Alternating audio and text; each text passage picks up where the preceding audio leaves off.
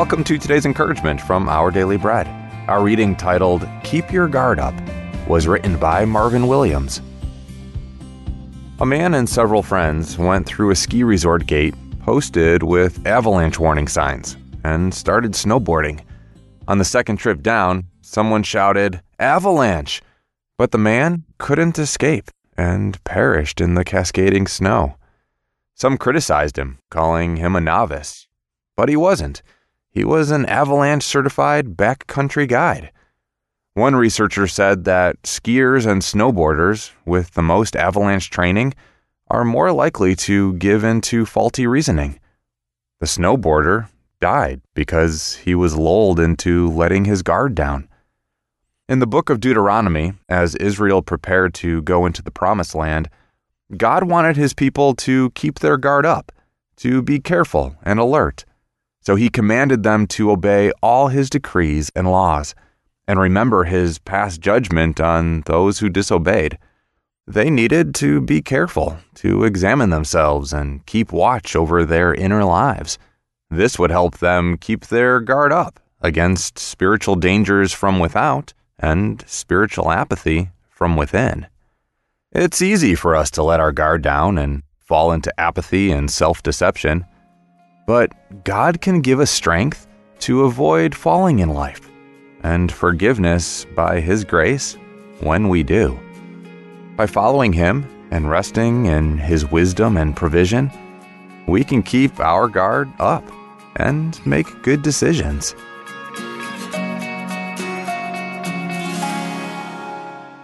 Today's Our Daily Bread devotional scripture reading is from Deuteronomy chapter 4, verses 1 through 9. Now, Israel, hear the decrees and laws I am about to teach you. Follow them, so that you may live and may go in and take possession of the land the Lord, the God of your ancestors, is giving you. Do not add to what I command you, and do not subtract from it, but keep the commands of the Lord your God that I give you. You saw with your own eyes what the Lord did at Baal Peor. The Lord your God destroyed from among you everyone who followed the Baal of Peor, but all of you who held fast to the Lord your God are still alive today. See, I have taught you decrees and laws, as the Lord my God commanded me, so that you may follow them in the land you are entering to take possession of it. Observe them carefully, for this will show your wisdom and understanding to the nations, who will hear about all these decrees and say, Surely, this great nation is a wise and understanding people. What other nation is so great as to have their gods near them the way the Lord our God is near us whenever we pray to him? And what other nation is so great as to have such righteous decrees and laws as this body of laws I am setting before you today? Only be careful and watch yourselves closely, so that you do not forget the things your eyes have seen or let them fade from your heart as long as you live. Teach them to your children and to their children after them.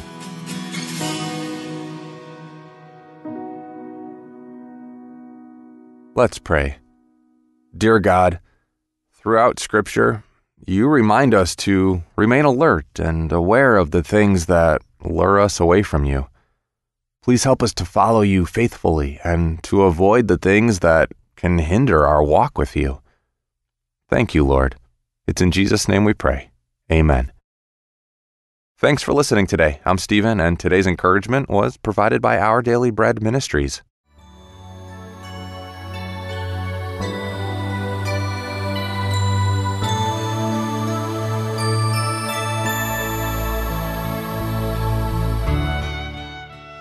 到了天亮，叫他的门徒来，就从他们中间拣选十二人，称他们为使徒。 路加福音第六章十三节。圣经中对基督徒的不同称呼很有意思。基督徒原意是属于基督的一会儿，或基督的追随和拥护者。门徒指耶稣的学徒，使徒是指奉差遣出去执行特殊使命的人。主基督出来传道三年半中，有很多的追随者和拥护者。跟随耶稣学道的门徒也不少，但是被耶稣从门徒中拣选，成为使徒的，只十二个而已。把基督的道理传遍天下，使万民做主门徒的，贡献最大的，首推初期教会的使徒门徒，然后是历世历代的宣教士、福音使者，以及为主献上生命的门徒。今天听说过耶稣和圣经的人很多，曾经拥护过的也不少，但是愿意将此道传开。而不惜付出生命代价的有多少？你是那种觉得基督教还不错的拥护者吗？还是认真跟着耶稣，愿意为他的道付上生命代价的门徒？阿门。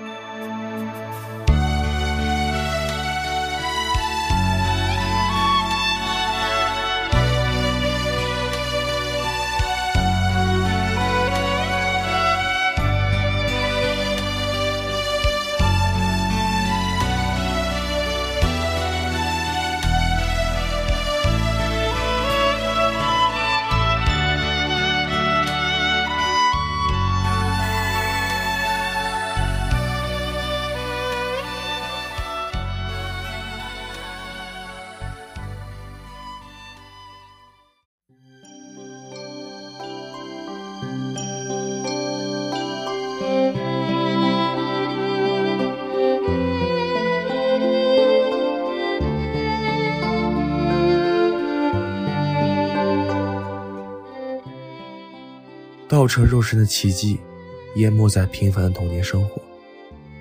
登山变相的辉煌光彩，消失在鬼父的山谷间。复活的荣耀，将被称为海旁早餐。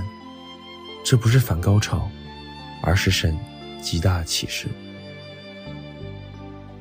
我们总有一种倾向，就是想去追求超奇的经历，错把英雄感当做真英雄。在重大关头。茫然度过是一回事，在每天生活中荣耀神，没有人作证，没有光彩，丝毫不被注意，又是另一回事。